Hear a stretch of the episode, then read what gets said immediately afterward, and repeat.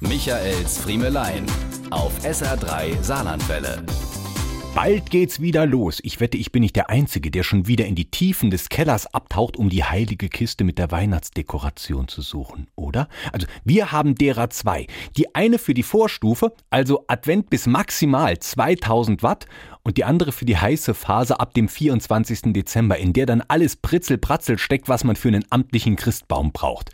Üblicherweise ist es so, dass ich diese Weihnachtsbaumkiste zuerst finde und mir vornehme, sie beim Rückbau fürs nächste Jahr strategischer und vorausschauender in den Wirren der Kellerregale zu platzieren. Genauso wie ich seit Jahren plane, die Lichterketten ordentlicher zu verstauen. Birnchen für Birnchen. Und was habe ich trotz all dieser Vorsätze gestern wieder aus dem Karton gezogen?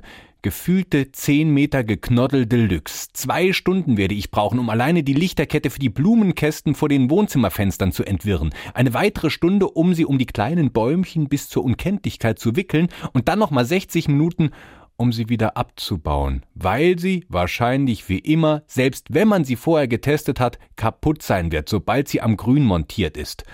Irgendwo im Kabel wird dann wieder ein Wackler sein. Nur wo? Diese Frage wird man auch nach dem dritten Bockbier nicht beantworten können, weswegen dann doch wieder frische Ware im Baumarkt besorgt werden muss. Aber dann, dann wird das Grau des Novembers mit einem Schlag Vergangenheit sein. Viel Spaß auch Ihnen beim Dekorieren. Diese und mehr von Michaels Friemelein gibt's auch als SR3 Podcast.